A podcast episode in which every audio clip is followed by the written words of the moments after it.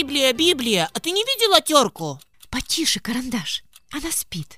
Что, спит? Да, бедняжка очень заболела. Я же ей говорил не пить холодную воду и не есть мороженое, а она не слушалась. Действительно, очень часто мы своим непослушанием навлекаем на себя много проблем. А чем же заболела терка? Я думаю, она простыла. У нее высокая температура и сильный кашель. Наверное, ей так плохо. Очень. Мне ее так жалко. Чем я могу ей помочь? Просто молись за нее и будь таким же внимательным и заботливым другом.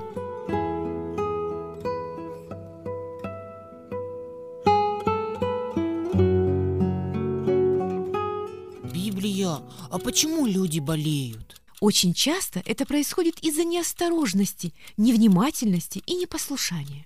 Это как? Ну, например, мама говорит своему ребенку, чтобы он не пил холодного молока или не входил на школьной переменке раздетым. Да, а ребята очень часто поступают наоборот. Правильно. И результат, конечно же, не из лучших.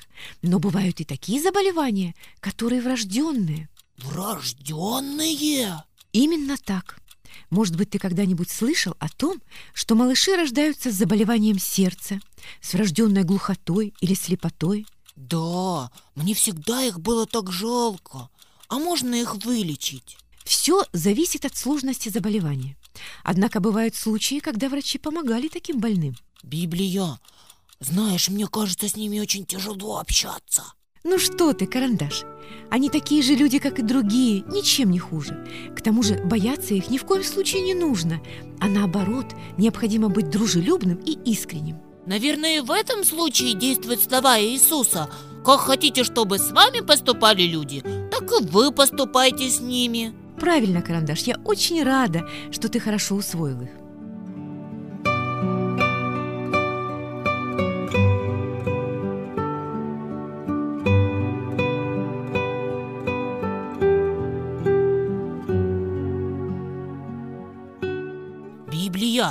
А есть еще причины, почему люди могут заболеть? Я знаю, например, как многие ребята даже хотят этого. Хотят этого те, кто по-настоящему никогда не болел и хочет убежать от работы. Конечно, приятно, когда не ходишь в школу, тебя все жалеют, готовят что-то вкусненькое, ни за что не ругают. Однако все это только на немного облегчает страдания по-настоящему больного человека. А вот те, которые притворяются больными и этим самым обманывают родителей, что с ними? О, карандаш, это очень серьезно.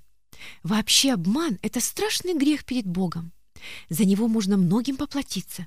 Недаром Господь предупреждает нас об этом. Правда, Библия? А чем же это грозит? Во-первых, мы нарушаем Божью заповедь. Во-вторых, мы предаем доверие наших близких. И если человек раз обманул, второй, третий, ему уже больше никто не будет верить. Ну а в-третьих, из-за нашего обмана может кто-то очень пострадать или может случиться что-то непоправимое. Неужели? Да, я знаю одну историю, в которой рассказывается как раз об этом. Библия, расскажи. С удовольствием. Думаю, ты возьмешь для себя нужный и полезный урок.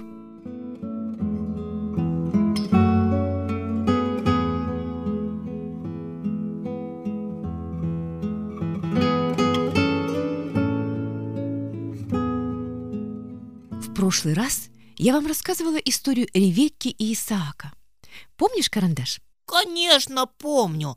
Это когда Бог э, чудесным образом помог найти слуге Авраама жену для Исаака. Умничка. Так вот, Исаак и Ревекка после женитьбы жили очень счастливо. Господь во всем благословлял их, но и они, конечно, не забывали благодарить Его за это. И вот, через некоторое время... Исаак! Исаак! У меня для тебя есть прекрасная новость!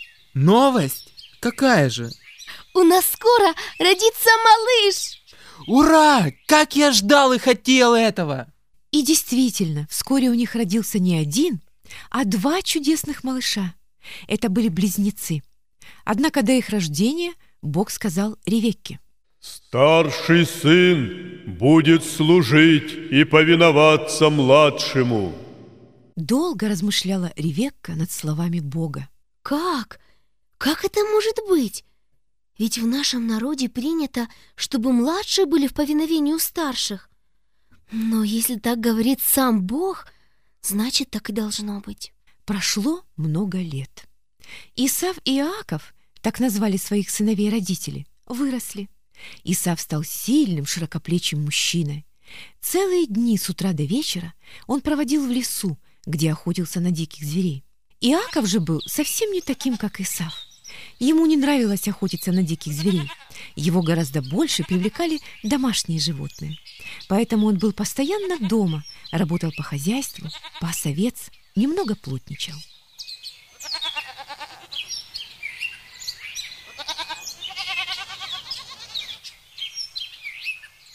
Родители очень любили своих сыновей. Однако у каждого из них были свои любимцы. Исааку, например, больше нравился Исав, потому что он был сильный и ловкий. Ревекка же отдавала предпочтение Иакову. К тому же мать ни на минуту не забывала о том, что именно он будет старшим в доме. Время шло. Исаак и Ревекка старели, и вскоре случилось нечто непоправимое.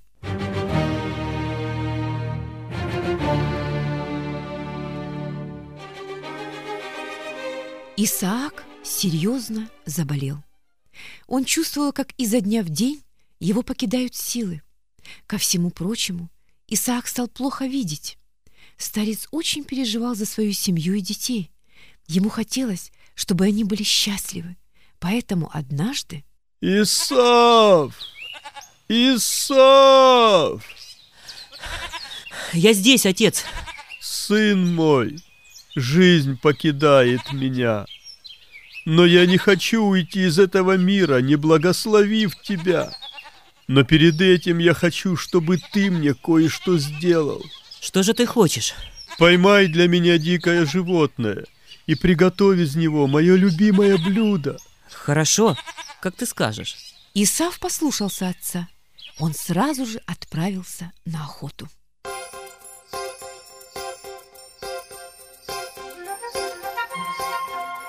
Весь разговор между Исааком и Исавом слышала Ревекка. Честно признаться, она очень расстроилась, ведь она знала и мечтала, что благословение старшего сына получит не Исав, а Иаков. Как же это так? Ведь Бог мне сам говорил, что старшим в доме будет младший сын. Если Исаак благословит Исава первым, значит, этому не бывать. Ревекка даже и не подумала, что Господь может сам все соделать и устроить, однако она решила сама действовать без помощи Бога. Иаков! Иаков! Ты мне нужен! Что случилось, мама? Я только что подслушала разговор Исаака и Исава. Так вот, твой отец хочет благословить его. И что? А то, что это благословение должен получить ты. Ну как ты себе это представляешь? Очень просто. Я приготовлю ему пищу, а ты принесешь ее отцу и скажешь, что ты Исав. Мама, но отец же меня узнает. Тело Исава покрыто волосами, а мое нет. Мой голос более нежный. Если отец догадается, он проклянет меня. Мальчик мой, не волнуйся. Даже если он и узнает тебя, то я всю вину возьму на себя. Иаков не знал, как ему поступить. Он понимал, что обман до хорошего не доведет, но и потерять отцовское благословение было тоже жалко, поэтому он поступил так, как сказала ему мать.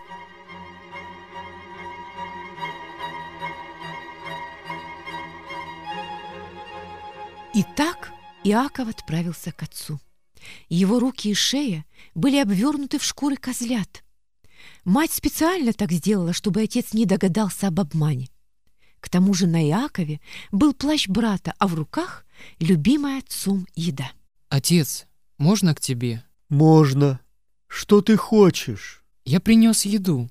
Еду? Да, ты ведь сам просил, чтобы я поймал тебе дикое животное, и после ты благословишь меня. Как твое имя? И Исав. Исав, твой голос очень изменился, но подойди ко мне ближе.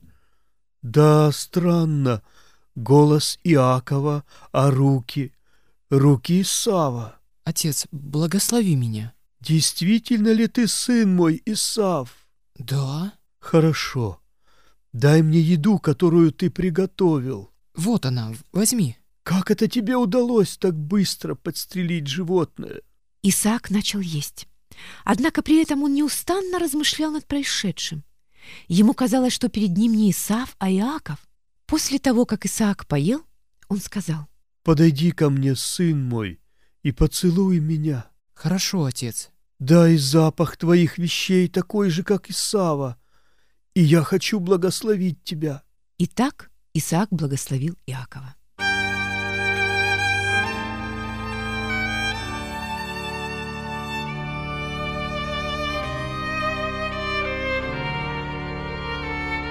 Тем временем с охоты вернулся Исав. Он был уставший и изнуренный. В этот день ему было очень трудно поймать дикого животного, однако в конце концов он это сделал. Придя домой, он быстренько приготовил любимую еду отца и отнес к нему. Отец, я принес тебе еду. Благослови меня. Кто ты? Я Исав. Я все исполнил, как ты просил. Но ты уже приносил еду, и я уже благословлял тебя. Что? Как это? Я только что вернулся с охоты. Подойди ко мне. Да, ты мой старший сын. Что же я наделал? Я благословил твоего брата, обманщика. Отец, неужели ты меня не благословишь? Благословлю. Но с этой минуты не ты будешь главою семьи, а твой брат. И Исаак, и Исав были очень расстроены. Старший брат знал, что уже ничего не исправишь, поэтому он задумал. Как я ненавижу Иакова! Он вор и обманщик! После смерти отца я отомщу ему. Моя месть будет сильная и страшная. Я убью его.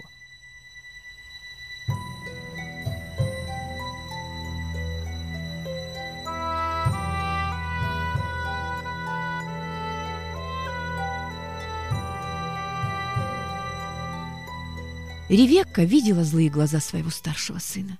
Она понимала, что вся эта история не закончится хорошо. К тому же однажды она слышала, как Исав злобно угрожал своему брату, и тогда она сказала Иакову. Сын мой, я очень волнуюсь за тебя. Вижу, как сильно ненавидит тебя Исав. Думаю, думаю, тебе нужно уходить отсюда. Мама, ну куда? Где меня ждут? Я тебе когда-то рассказывала, что у меня есть родной брат Лаван. Думаю, если ты пойдешь к нему, то он не откажется принять тебя. Хорошо. Только будь трудолюбивым и послушным. Но главное помни, Господь любит тебя. Он твоя защита и помощь. Иаков послушался совета матери, и на следующий день он отправился в путь.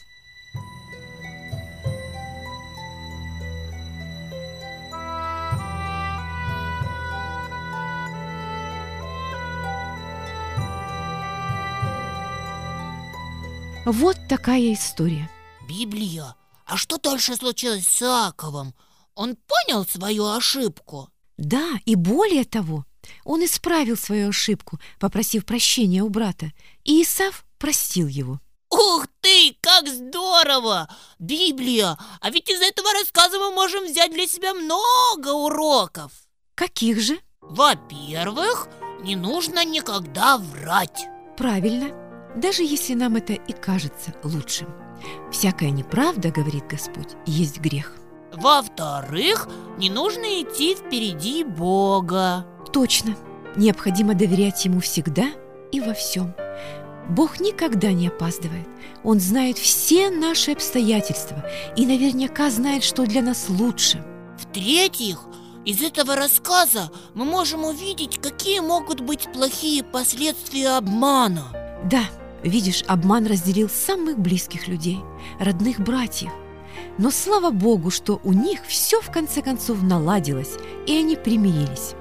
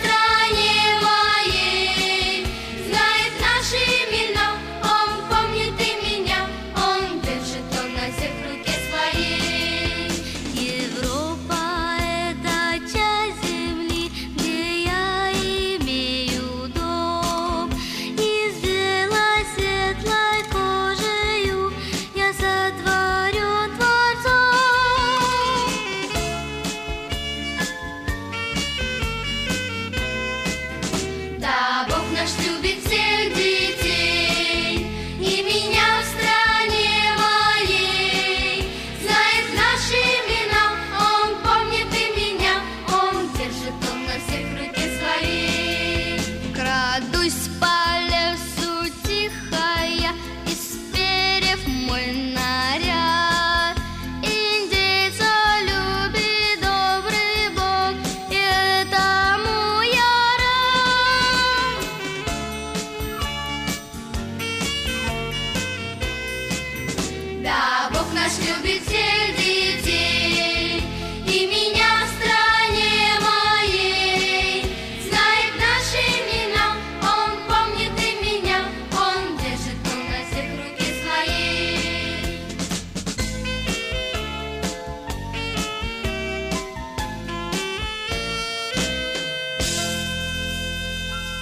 «Ой, карандаш, мы с тобой засиделись, а уже давным-давно пора ложиться спать». «Ой, как не хочется!»